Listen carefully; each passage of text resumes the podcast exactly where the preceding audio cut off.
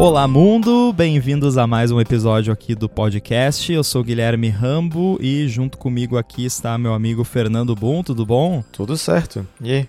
O que, que tá rolando aí? Eu juro que eu quase falei tudo bom. preço bom é preço bom. Exatamente. Esse episódio tem o apoio da Alpha Code e a gente vai conversar hoje sobre debugging, sobre debugar as coisas, que é um tema que muito desenvolvedor e desenvolvedora precisa lidar aí no dia a dia. E a gente acho que tem uma certa experiência, inclusive você especificamente, bom, se eu não me engano, já deu até palestra sobre debugging, não é verdade? Sim, sim. Foi, foi no Cocorhead, se não me engano, que rolou lá em São Paulo. Foi uma palestra bem bacana que, que teve o. Foi finalizada com aqueles troll messages de pessoas tendo problemas com Cocorheads. Com, oh, ah, foi com Cocoa Pods, com Cocoa Pods. Isso. Foi essa. É, foi essa então, que, que legal. Foi. pois é, então quando a gente está desenvolvendo alguma coisa, a gente vai enfrentar ali situações inesperadas, bugs ou até mesmo coisas que APIs que a gente não está familiarizado ainda e uma das minhas coisas favoritas de fazer quando eu vou usar uma API nova, da, seja da Apple, seja de terceiros que eu ainda não conheço muito bem, eu dou, claro, uma olhadinha ali na documentação, mas muitas vezes eu coloco o breakpoint ou coloco print ou o que quer que seja e, e vou vendo, ah, se eu chamar isso aqui, o que, que retorna, né? Qual é a chave do dicionário que eu tenho que pegar, esse tipo de coisa. Então, inevitavelmente, todo mundo que programa vai ter que lidar com debugging e nós vamos falar hoje sobre as nossas técnicas favoritas, mais especificamente voltado para as plataformas da Apple, que é a nossa especialidade. Então, como sempre, começando por você, Boom, qual é assim, se fosse para dizer o seu go-to para debugging, seria o LLDB mesmo ali no, no Xcode, seria isso? Sim, sim. É o basicão, né, que vem junto ali. Mas é, basicamente, eu uso bastante o LLDB. Inclusive, é uma das coisas que eu mostrei na talk que eu dei lá. Dá para usar muito o runtime usando o LLDB. Com Swift as coisas ficaram um pouquinho piores, na minha opinião. Talvez até um pouco de falta de. Não diria prática, mas de, de vontade de fazer as coisas funcionar com Swift, porque o runtime não é tão aberto como o do Objective-C. Sim. Na época de Objective-C, nossa, era, era comum eu fazer às vezes um método inteiro no runtime do LLDB, ver se funcionava, testar as coisas, tá funcionando, pega o que eu escrevi lá e põe no código. Porque era, era rápido, Sim. muito rápido, muito bom. E no Swift, às vezes, tu faz uma chamadinha qualquer de uma expression e já começa a dar aquele spinning ball of death, e de repente tu perde a conexão é. com o LLDB, umas coisas assim. Mas tá, tá muito melhor hoje em dia do que estava uns anos atrás. Sim. Acho que foi isso um dos motivos de eu não usar tanto com Swift, porque quando eu comecei a migrar para Swift ainda estava bem ruim. Então meio que parei de ter esse fluxo grande né, com, com o LLDB, mas agora aos poucos eu estou voltando percebendo que ah, aquele negócio que eu fazia dá para fazer de novo, voltou a ficar bom. Mas é isso assim, é bastante tempo que eu gasto usando os expressions do LLDB para fazer coisas acontecer enquanto o app está rodando, que é muito bom. E óbvio, vários tipos de breakpoints no projeto também. É uma coisa que nem todo mundo ou não conhece ou não gosta, mas eu acho muito bom é usar breakpoints que fazem continuação automaticamente, uhum. que tocam um som quando passa pelo lugar. Sim. Porque eu não quero ver mensagem log que já tem 500 mensagens aparecendo. Eu não quero que o programa pare ali se isso aconteceu. Eu só quero saber se aconteceu. Por exemplo, uma coisa que eu faço no, no browser aqui do macOS, do, do Pato, é uma coisa sensível é ter certeza que quando tu fecha uma tab, a memória foi devolvida para o sistema. Né? Que o dealloc foi chamado, o init, né? Foi chamado corretamente. Uhum. Então tem um breakpoint ali. Toda vez que eu fecho uma tab, faz um pop, sabe? Um somzinho lá do e, e, é engraçado, porque quando eu uso o browser, o, o production version, e eu fecho uma tab e eu não escuto isso, eu penso, ih, deu, deu ruim. porque eu tô tão acostumado, né, a esperar esse sonzinho quando eu fecho uma tab agora, que quando eu não escuto eu acho que tem algo errado. É, eu ia justamente citar esse exemplo. Eu acho que, eu não sei se eu peguei de você ou se nós pegamos talvez de algum outro lugar que alguém recomendou, mas eu uso justamente para esse cenário específico que você citou, de garantir que uma coisa está sendo dealocada corretamente. Então, para evitar retain cycle e, e coisas assim, em algumas paradinhas que eu acho que tem o risco ali de rolar retain cycle, eu vou lá no day init, coloco um breakpoint coloco lá action de som, aí eu Uhum. não sei que som eu boto, eu boto qualquer um que, que tenha lá. E boto pra ele continuar automaticamente. Aí rola isso que você falou. Eu usava isso na época que eu mexia mais com iOS, muito no DNIT de View Controller, porque pode acontecer às vezes de você reter um View Controller sem querer no, no iOS. Então era legal assim, ah, tipo, fechei essa, essa modal sheet aqui e aí eu ouvi o boop, e aí eu sei Uhum. que realmente o negócio foi embora. Se não deu barulhinho é porque deu ruim. Então é uma técnica que eu uso bastante. E eu concordo com o que você disse sobre a experiência ter degradado com o Swift, mas também concordo que melhorou muito. No começo era impossível É, usar o. LLDB com o Swift, não dava. Uhum. Hoje em dia já tá bem mais agradável. O que me incomoda ainda é que, assim, na maioria do- dos meus projetos eu ainda tenho uma mistura de Objective-C com Swift. Então, por exemplo, no AirBuddy ainda tem muito Objective-C de coisas mais low-level que mexe com API privada e tal, que precisa ser Objective-C. Ou também, assim, coisas que, no geral, a sintaxe de Objective-C, por incrível que pareça, mas já estabelecemos aqui que eu sou velho e você também, a sintaxe do Objective-C é mais familiar pra mim no, quando eu tô mexendo no LLDB. Uhum. E me incomoda que se eu tô, por exemplo, num breakpoint que parou num contexto Swift, eu não consigo usar a sintaxe do Objective-C. Sim. E É eu, para mim, assim, a sintaxe do Objective-C funciona muito melhor no LLDB do que a sintaxe do Swift. Até o próprio autocomplete que aparece dentro do console do LLDB ali no Xcode, eu sinto que ele funciona muito melhor para Objective-C. Então me incomoda um pouco não Sim. não poder usar a sintaxe do Objective-C. Claro que assim, não vou usar a sintaxe do Objective-C para falar com uma struct, né? Aí não, Uhum. não rola, mas se for ali, normalmente é alguma classe, uma NS Window da vida.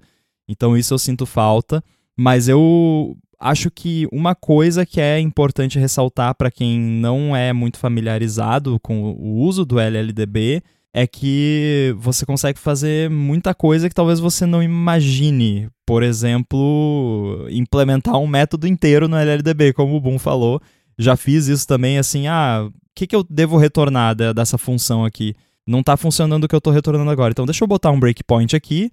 Aí no breakpoint eu escrevo ali o código para construir o que quer que seja que eu quero testar, retorno, funcionou, beleza, copia o código do LLDB e cola no, no source code e vai. O que eu faço muito também é, ah, eu tô, sei lá, fazendo uma parada aqui do que faz o parse do, da informação que tá vindo dos AirPods e não, alguma coisa não tá fazendo sentido, eu preciso analisar esses dados binários de uma forma mais precisa e com mais calma. Eu vou lá e pego esse, esse blob, coloco num data e mando escrever num arquivo no meu Mac, sabe? Vou lá, pego o arquivo e abro num editor hexadecimal ou em outras ferramentas que eu tenho aqui. Então, esse é outro tipo de coisa que você pode fazer. Você pode ali dentro do LLDB, você dá um pause ali, ah, tem essa imagem aqui que tá com um negócio estranho que eu quero ver, pega e manda pegar o PNG da imagem, salva no, num arquivo no seu computador e, e vai fundo. Inclusive, se você estiver rodando no simulator, se for um projeto iOS no simulator, pelo simulator você tem acesso ao file system do seu Mac. Então você pode salvar uma parada de dentro do simulator para o seu desktop, se você quiser, Uhum. via comando do LLDB.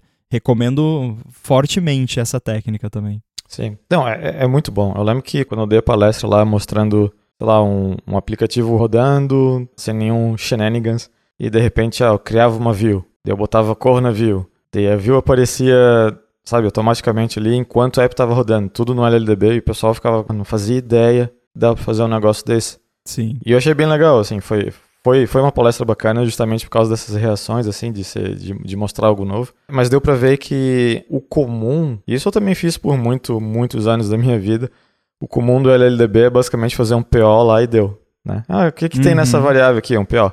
Mas, na verdade, se tu tá rolando um, um, um PO ali, no final das contas, o que tá acontecendo por trás dos panos é uma expression, que tu consegue executar o que tu quiser. Inclusive, é um dos motivos de que quando tu quer é, verificar um valor de alguma coisa sem alterar o fluxo do teu programa, tu faz um dump, né? Tu faz, tenta dar, ou tu dá um inspection no frame, porque se tu fizer um PO, tu vai estar de fato executando aquilo. Sim. E aquela execução pode alterar o, o- o flow que tu tá debugando. Uhum. E outra coisa muito boa também, que eu recomendo o pessoal dar uma olhada, só para nem que seja um básico, né, que, é o, que, que é o que eu acabo usando, que é o básico, mas dá uma olhada em como você consegue fazer é, plugins para LLDB. Um exemplo que, é, que eu posso dar, que eu uso várias vezes diariamente, é um pluginzinho que eu fiz que faz um print de um objeto JSON no console.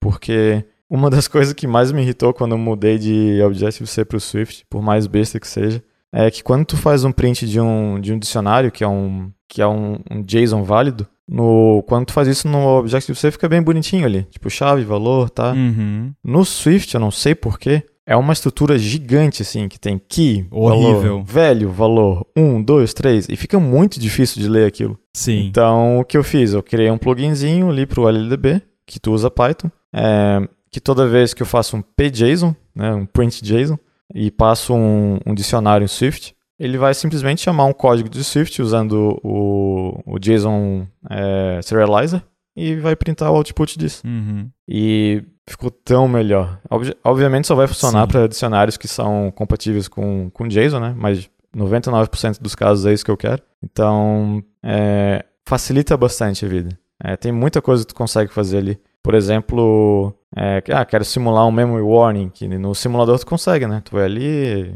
sei lá, edit file, não lembro o que que era, simulate memory warning. Mas no, quando tu tá rodando no device, daí fica mais difícil, né? Como é que, como é que eu vou simular um memory warning? Sim. Tu pode chamar esse método pelo LLDB e ver como que teu app se comporta. sabe? Então, é uma, é uma ferramenta bem, bem versátil, assim, que dá para fazer muita coisa. É, e eu recomendo fortemente alguém que é, não tem muita experiência em usar o LLDB ou só usa ali o PO. Dá uma, dá uma olhadinha, tá cheio de, de material aí na, na web de, de exemplos de, ah, olha só o que tu consegue fazer com LLDB, ou entender, tipo, sei lá, Going Deeper into LLDB, esse tipo de título, assim. É, tu acha bastante coisa interessante, muita coisa boa. No próprio site do, do LLDB tem bastante informação de como que ele funciona. Então, é uma, é uma ferramenta muito boa de ter no, no teu cinto de utilidades é, de programação, porque ajuda me- muito mesmo, assim, porque usar... Acho que a gente pode falar aqui depois de como que a gente faz é, os print statements, o S-log, coisa do gênero, mas por mais que isso tudo exista, o fato de você conseguir step by step no que tu tá olhando e tu conseguir alterar o fluxo enquanto tu tá olhando é, é uma das coisas mais valiosas que tem numa hora de fazer depuração de um código, porque tu não tem que rodar o programa em 500 vezes, ou se eu quero fazer uma alteração, não tem que rodar ele de novo para ver o resultado. Isso é muito valioso. A quantidade de tempo que eu perdi na minha vida pensando, tipo, ah, onde é que tá o problema? Faz um print. Ah, sei lá, estou aqui. Daí não é ali. Ah, roda o programa de novo. Muda, põe outro print em algum outro lugar que tu acha que pode ser o negócio. Roda de novo. E não é só rodar e, e ver o resultado, né? Você tem que rodar e fazer o flow que tu precisa fazer para chegar naquele resultado. Então, é, o quanto a, a ideia que eu tive para mim assim quando eu comecei a estudar mais isso foi o quanto menos eu tiver que recompilar meu código para entender o que está acontecendo, melhor. E o LLDB é bem bom nisso. Com certeza. É, eu. por- e, e também, se você for pensar, você tem às vezes muitas situações que são difíceis ou até impossíveis de replicar, né? Então, às vezes Uhum. você tá ali numa sessão de uso do seu app, aconteceu alguma parada que não era pra acontecer e você não tem a mínima ideia de como você chegou naquele estado. Uhum. Então você ter a habilidade de pausar o seu programa, mesmo que não seja num breakpoint, mesmo que seja só tipo, não, vou pausar aqui e vou me virar, né? Porque você consegue fazer isso também. Você Uhum. pausa a execução ali, ele vai pausar onde quer que esteja, normalmente é lá no run loop lá, e aí você se vira. Dá um jeito de puxar lá a window, o view controller, o que tá na tela. Aliás, eu tenho uma dica muito boa para isso também, se você pausar a execução do seu app num momento aleatório que não é um breakpoint, que você está dentro do contexto que você precisa, e você quer, por exemplo, acessar um view controller para pegar alguma propriedade dele. Você pode usar o View Debugger do Xcode, aquela, aquele iconezinho que, que são três layers, assim, o ícone que fica lá embaixo. Você clica, ele mostra um snapshot da, da- do, do seu app ali, com view controllers, views e tudo mais.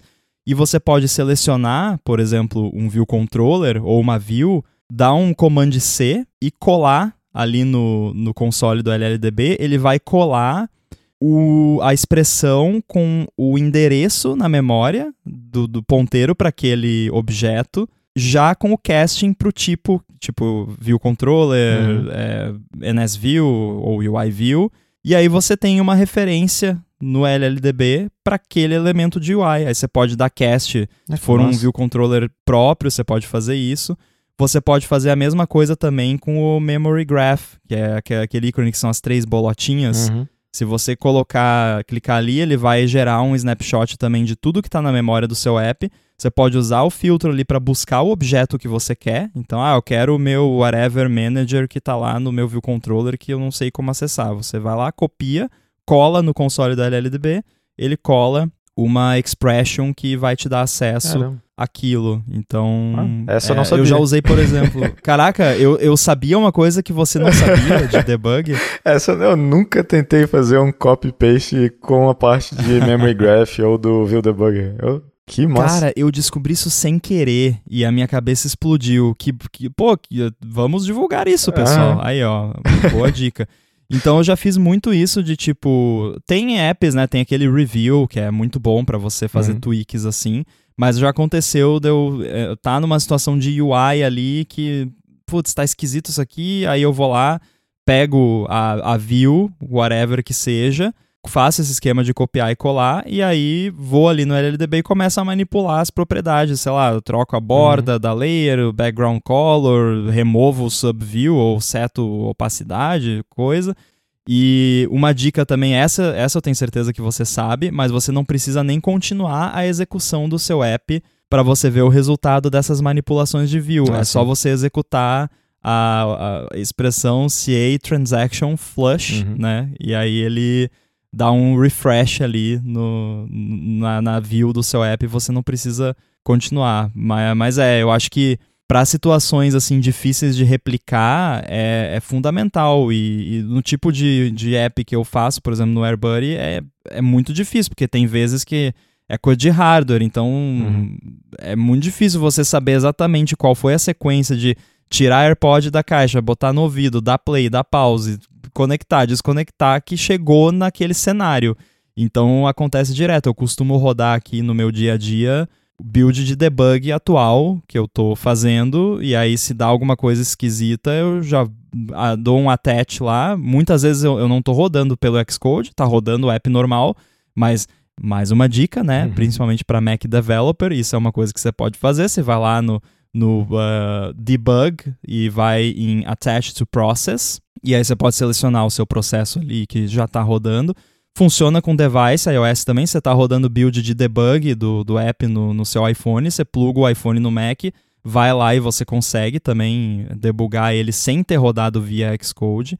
Então, para essas situações onde você chegou numa situação que você não entendeu exatamente quais foram os passos para reproduzir um bug, você conseguir fazer isso pode ser a diferença entre você resolver um problema ou não. Pô, queria, queria saber disso muito, alguns anos atrás, onde o que eu, é, eu tava, eu lembro que estava passando numa situação dessa, que chegava em algum problema que estava rolando num sistema de pagamento lá que eu estava trabalhando, e eu dava o pause ali, e dali eu ia, ok, agora eu quero ver o que aconteceu. Só que pra, como eu não sabia desse negócio do copiar colar, eu fazia, eu procurava, ou fazia um frame, um backtrace, daí ia, sabe, pedacinho por pedacinho, tentando achar o, os controllers ou objetos que eu queria para conseguir manipular ou, ou, fazer inspect neles. Sim. Porque é, isso, é, isso é realmente uma ótima dica. Uma outra dica também de com relação aos plugins do LLDB que você falou, tem um que eu gosto bastante, eu uso aquele app Kaleidoscope, que é uhum. de Diffin, é, ele é um pouco caro, mas, mas, eu ganhei uma licença dele. Não são patrocinadores, né? Mas é que eu escrevia lá pro 9 to 5 Mac e eles me deram uma licença para fazer review, então né, não, não é patrocinado, mas eu gosto. Eu, eu uhum. acho que eu pagaria o, o, o custo para ter ele. E ele tem integração com Xcode também. E eles colocam um comando que é KSPO, de, tipo Kaleidoscope Print Object, né? E aí o que, que acontece? Você dá um KSPO ali numa variável qualquer, referência no, no LLDB, ele abre aquilo no Kaleidoscope, uhum. e aí digamos que é, sei lá, um model que está sendo modificado e você quer ver exatamente o que mudou naquele model. Então você roda ali, continua a execução, aí você vai lá, sei lá, clica num botão no app, alguma coisa, e dá o seu breakpoint de novo lá, você dá KSPO de novo naquela variável que agora está diferente, e ele abre bonitinho no Kaleidoscope o diff do ah, que, que mudou de um, uma, um print para o outro. Fantástico também. Cansei de fazer isso manualmente. Que tipo, ah, Sim. não está atualizando aqui essa variável, ou está atualizando coisa que não devia. Eu tenho muito disso é, no, no AirBuddy também, de tipo, não fazer algo se algo não mudou, né? Para poupar recurso, Sim. porque ele fica executando o tempo todo em background. E aí, às vezes, acontecia, pô, isso aqui tá atualizando demais, não, não tá acontecendo nada para isso aqui atualizar. Aí eu ia ver lá, ah, putz, tem esse negocinho aqui que tá mudando e não devia. Será que por trás dos panos ele tá usando um watch point? Porque é o que eu. Geralmente, quando eu quero descobrir se tem alguém chamando, algum, tipo, alterando o valor de alguma coisa, né? Principalmente se for tipos primitivos. É, tu vai ali no LDB, põe o watch point, o nome do negócio, e a próxima vez que aquilo for alterado, ele vai te chamar e dar o valor antigo e o novo. Agora no Swift isso não funciona tão bem. Eu acho que ele não dá o valor antigo por algum motivo, não sei o que, que é. Mas na época do Objective-C era, era bem bacana, assim, mostrava tipo, digamos tem lá um counter, né, um inteiro que é um counter, tu põe um watch point no counter, alguém muda ele, que tu não sabe quem, não interessa, ele vai parar naquele momento e vai falar é, é previous value 0, new value 1 e, e parar naquela stack. Só que isso nunca funcionava, quer dizer, funciona, só que tem, um, tem uns segredinhos que eu também não entendi muito bem quais, quais são. Mas para objetos mais complexos, o watchpoint não funciona muito bem. O que eu fazia era acabava. Ah, se mudar qualquer coisa nesse endereço de memória, me fala então, sabe? Então, talvez é. ele deve usar uma coisa dessa por trás, assim, né? Porque é bem bacana mesmo, tipo, tu, tu saber o que que, quem chamou, quem, como chamou e o valor antigo, o novo, é, é extremamente valioso. Sim. Esse episódio do Olá Mundo tem o apoio de AlphaCode. A AlphaCode é uma empresa especializada no desenvolvimento de aplicativos para empresas que querem fazer a sua transformação digital. Ela já fez mais de 200 aplicativos para o Android e para o iOS que já foram baixados mais de 20 milhões de vezes. E para você que trabalha em uma empresa que está precisando de soluções de desenvolvimento, às vezes precisa de um fornecedor para um projeto específico, ou então, se você mesmo tem uma empresa ou um produto que está precisando de um app, a Alpha Code está com um desconto especial para os ouvintes aqui do podcast. Para garantir o seu desconto, você acessa o site alphacode.com.br, alphacode.com.br, e vai ter o link aí também nas notas do episódio. Aí você bate um papo com eles, explica o que você precisa, comenta que escutou o patrocínio aqui no Olá Mundo e pronto. Você vai fazer o seu app com a Alpha Code com um desconto exclusivo por ser um ouvinte do podcast. Então, mais uma vez, acessa lá alfacode.com.br, conversa com eles e garante o seu desconto para fazer, atualizar o seu aplicativo ou contratar qualquer serviço da empresa. Muito obrigado, AlphaCode, pelo patrocínio do Olá Mundo e pelo apoio a toda a Gigahertz. Bom, a gente falou aqui bastante sobre LLDB, eu acho que já serviu para abrir a mente de quem está escutando a ir atrás disso. Óbvio que não dá pra gente dar um tutorial via podcast, né? Porque é, não, é meio chato, né? Ficar falando um monte de código em podcast. Então, quem tá ouvindo aí não sabia do poder do LLDB, dá uma pesquisada. Acho que até no. Eu lembro que no Ray Wenderlich lá tinha uns tutoriais uhum. bem legais de LLDB com várias dicas e técnicas. Então você já sabe agora que o LLDB é muito poderoso. Porém, nem sempre o LLDB resolve e tem coisas que a gente acaba tendo que resolver de outro jeito. É, por exemplo, e inclusive eu recomendo sempre começar o debugging com um breakpoint, porque muitas vezes o breakpoint vai te mostrar a natureza do bug. Por exemplo, se você está com algum bug lá de o estado de uma view que está estranho, não está refletindo o que devia, e aí você bota o breakpoint para você tentar entender o que está acontecendo, bota lá o breakpoint, dá alguns POs ali para ver o que está em cada variável e tal, e aí você continua a execução e aí o problema não acontece.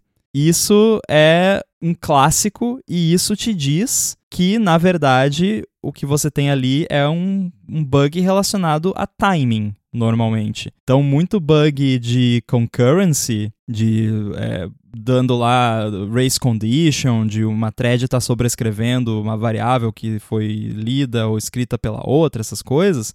Se você vai usar breakpoint para debugar, o bug não acontece, uhum. porque você está alterando o timing e o bug acontece justamente por conta de coisas estarem acontecendo muito rápido e fora da ordem que você esperava quando você escreveu aquele código.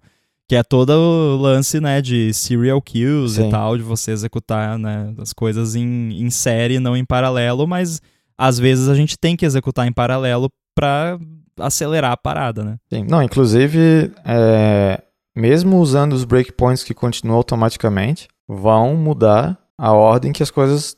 Não, não necessariamente a ordem, mas o tempo em que as coisas rodam. Sim, porque dá um delayzinho. É, exato. Ele vai ter que fazer o evaluate daquela expression. Então, se, se algo estava acontecendo, sei lá, 100 vezes por ciclo, talvez agora vai acontecer 80, 89, sabe? Olha, eu diria que menos é. até, viu? Porque é, no caso dá, do Swift. Dá um, é, dá um delay bem grande. Sim. Principalmente se você coloca, que aliás, acho que a gente não comentou, mas no próprio Xcode, ali no editor de breakpoint, você consegue colocar condição também. Sim, sim. Então aconteceu já, por exemplo, de eu estar tá debugando uma parada que acontecia só com um item do meu model, por exemplo, que tem vários. E aí eu, sei lá, eu sei qual é o ID. Aí você dá um, um, um, edit lá no breakpoint e coloca a condição lá, whatever.id igual, igual, uhum. e cola lá o ID, e aí ele só vai parar quando for aquele ID, porém, ele vai dar uma travadinha toda vez que passar por ali, mesmo não sendo Sim. aquele ID, porque ele está tendo que avaliar aquela expression e resolver se vai parar ou não. Então, acontece isso com uma certa frequência. E acontece também quando você está trabalhando com, por exemplo, animação. É uhum. uma parada que eu faço bastante, eu gosto bastante de mexer com animação. E tem algumas animações mais complexas, com muita interatividade e tudo mais, que eu quero ver ali, ah, qual é o delta do X, do Y, a velocidade que está arrastando o negócio, que soltou, que jogou, o estado dos botões do mouse, do teclado e tal. Isso não dá para usar breakpoint porque você não vai conseguir ver como que a parada funciona. Então, nessas horas, é print. Uhum. Não tem outro jeito. E eu digo print especificamente porque a gente já vai falar aqui de OS Log, que é o meu meio favorito de, de login. Mas quando é essas paradas bem específicas, assim, de tipo, ah, eu quero ver qual é o delta do X enquanto eu estou interagindo com essa view. Eu uso, costumo usar print e eu uso print porque ele é mais simples que o log. Uhum. Na maioria das vezes, quando eu tô no, no contexto onde eu preciso dar esse print, eu não tenho um logger, porque é uma view, alguma coisa que não normalmente não vai logar nada. E eu não quero que nada disso seja logado em produção at all, nunca. É uma parada só de desenvolvimento ali no momento, e assim que eu termino o que eu tô fazendo, eu vou lá e apago esses prints, tiro tudo, porque eu não vou mais precisar daquilo. É uma parada que eu tô usando só ali na hora uhum. e depois eu posso arrancar fora. E para deixar o output ali do, do, console mais limpo, se eu tô rodando num, num projeto que, que loga muito, eu costumo colocar um prefixo nos prints com um emoji. Então, normalmente eu coloco um emoji ali, é, tipo, ah, eu tô debugando uma, uma interação aqui que envolve duas views e uma window. Aí nos logs da window eu coloco um emoji que é uma janelinha, no, da, de uma view eu coloco um emoji que é um, um, um cachorrinho, na Muito outra bom. eu boto o emoji de gatinho. E aí ali no console do Xcode, no canto inferior direito, tem um filtro. E você pode colar ali, aí, Sim. tipo, ah, eu quero ver o que, que a Windows tá fazendo. Eu colo o emoji de, de janelinha ali, e aí só vão aparecer os prints da janelinha. é uma técnica rudimentar, mas para debug rápido, assim, de parada de interação, funciona. Não, é engraçado tu falar isso porque eu faço exatamente igual, só que eu não uso emojis. Eu uso. Por algum motivo eu comecei a usar nome de legumes. Tipo, eu tenho. Nossa. batata, cebola, cenoura. Então, porque eu fico pensando, tá, que, que palavras que eu tenho certeza que não vão estar nesse projeto, porque se eu fizer um search vai, né, vai ignorar todo o resto. Bom, primeiro qualquer palavra em português funciona, mas daí tá, o que, que eu vou escrever aqui? É, batata, ok. Eu ponho lá batata, daí todos esses debugs relacionados à batata estão aqui. tipo, funciona muito bem. Mas é. Se eu visse isso aí, eu ia eu não ia entender nada. Achar, tipo, ele tá debugando uma fruteira, né? É security Bizarro. by obfuscation. Mas uh, é. É, eu, então, eu faço igual também. Eu, eu, eu uso o S-Log. Assim, ó, eu tenho preguiça de usar o S-Log. Essa é a verdade. Porque ele, ele é um pouquinho mais verboso, né? Na hora que tu vai fazer alguma coisa. Então. Então, é... posso dizer que não é mais. Mas aí depende do seu deployment target. Mas ah, prossiga. Verdade. É, então. Do, do deployment target que eu tenho que usar, ele é, ele é meio verboso. Então, o Sim. que a gente acaba fazendo é basicamente é, primeiro que a gente não loga quase nada, né, no... Isso num pato, né, tipo, por vários motivos. Mas falar mais em, em projetos pessoais, o que eu acabo fazendo é, quando eu vou fazer algum log que sempre vai ser útil estar ali de um jeito ou de outro, é, que não está logando nada private, nada assim, eu uso o S-Log, mas exatamente como tu disse, eu vou fazer algum um debug ali rapidinho, só quero testar algo para ver se se de fato tá, tá passando ali, como é que as threads estão se comportando. E eu não consigo usar um breakpoint pelos motivos que a gente já disse, eu uso um print mesmo, ponho as batatas e cebola lá e tá tudo certo.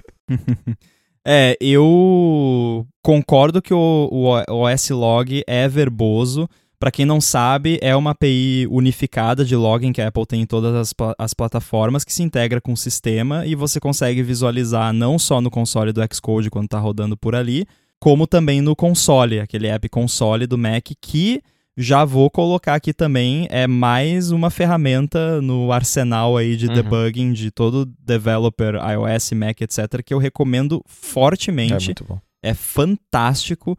E é muito útil também quando você quer entender, por exemplo, às vezes não é nenhum bug seu, mas você quer entender o que está acontecendo no sistema que está causando um problema no seu app.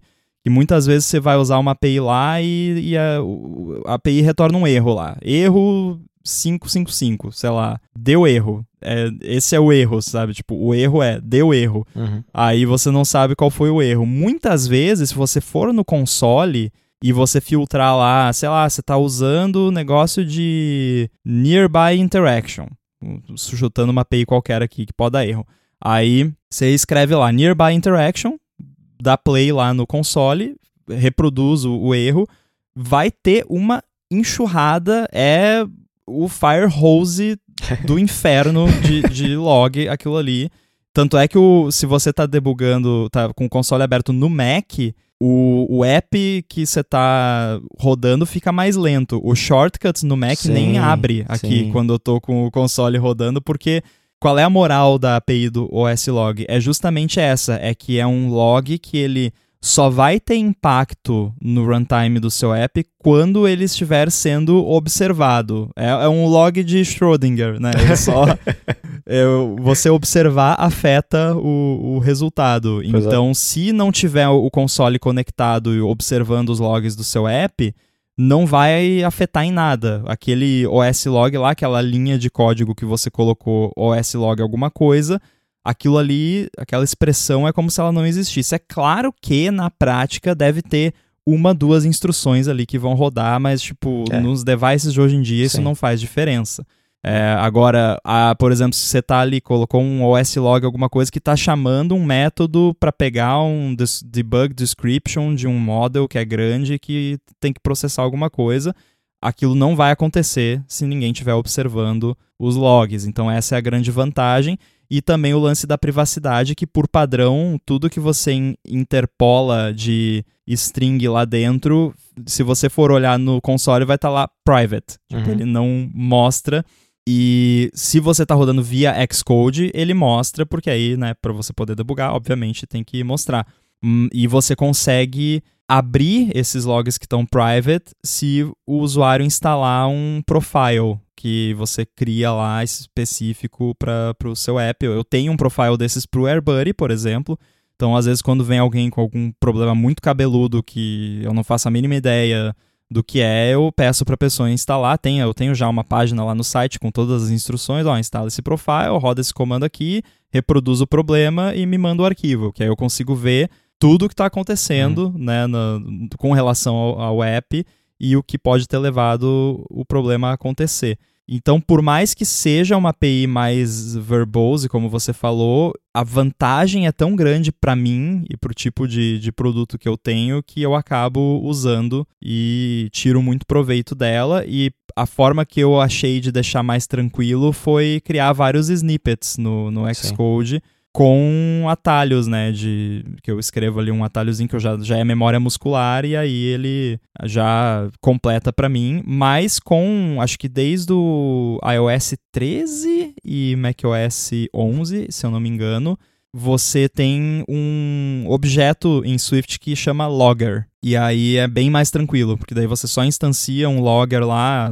Normalmente eu faço por classe, né? Então, tipo, eu tenho uma classe lá que é não sei o que manager. Daí eu tenho lá um uhum. logger que é tem um subsystem que aí eu uso lá um reverse DNS que cada pedaço do app tem o seu subsistema e tem a category que é o nome do objeto e aí dentro daquela classe ou da, do que quer que seja é só chamar logger.error ou ponto .log, acho que é uhum. notice, que é o log padrão, ponto .info, ponto .debug, então tem os vários níveis e tudo mais.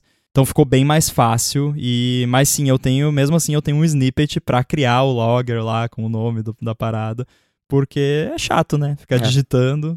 Então, eu mas eu uso assim muito, uso muito porque eu vi vantagem no, no meu trabalho, então eu acabo usando bastante. Sim. Uma coisa que eu achei meio triste que eles fizeram, que o pessoal da Apple fez, é porque no, no S-Log tu consegue passar, né? Se é, um, se é é, warning, debug, error, tipo, esse, tu tem essas flags. Só que essas flags só vão ser úteis para você se tu usar o console. Se usar o Xcode, tu não consegue filtrar. Uhum. E que inclusive é eu prometi, né, para você que eu porque eu, eu, eu tenho um por enquanto é, é, não não passa de um protótipo, mas uhum. eu tenho um app que eu, que eu comecei a fazer que é justamente para facilitar o uso dos logs uh, é. enquanto tá usando ali no Xcode é, não, não foi pra frente ainda, mas quando sobrar um tempinho eu quero fazer, porque vai fazer muita diferença para mim. Sim. É, o, o, pouco que eu usei o, o Android Studio, quando eu tava brincando de sofrer de Android, é, eu percebi como essa, essa parte lá do, do log do Android Studio era muito bom. Porque era justamente isso, não é nada mais que um drop-down, chega e fala, não, eu só quero é, warnings, ou só quero errors, e vem bonitinho ali, filtradinho, é bem bacana, e eu não sei, não me parece ser algo, sabe, complicado de fazer pro, pro time do Xcode. Não, não é, não. Pra eles fazerem isso ser embedded no sistema ali, pra ser, já vir junto com o Xcode. Então,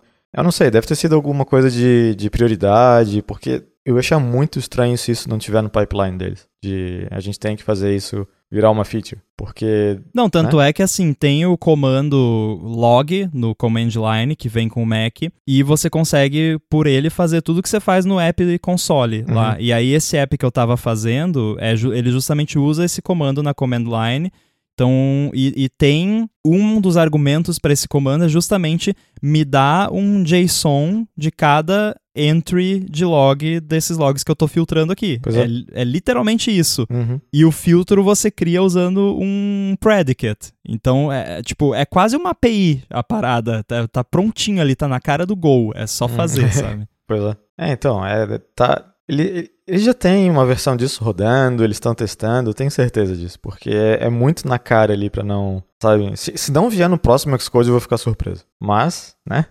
já, já me enganei antes. pois é, pois é. Muito bem, acho que deu para abordar bastante temas aqui sobre debugging e dar várias dicas. Claro que não dá para fazer tutorial, como já mencionamos, né? Mas acho que para o pessoal que não tinha ainda muita familiaridade com essas técnicas, tem bastante apontamentos aqui para ir atrás. E inclusive você tem, né, bom, lá no, acho que no seu blog tem um, uma, meio que uma versão por escrito daquela palestra. Sim, sim, eu tenho, tenho um blog que deve ter um total de cinco posts em quatro anos.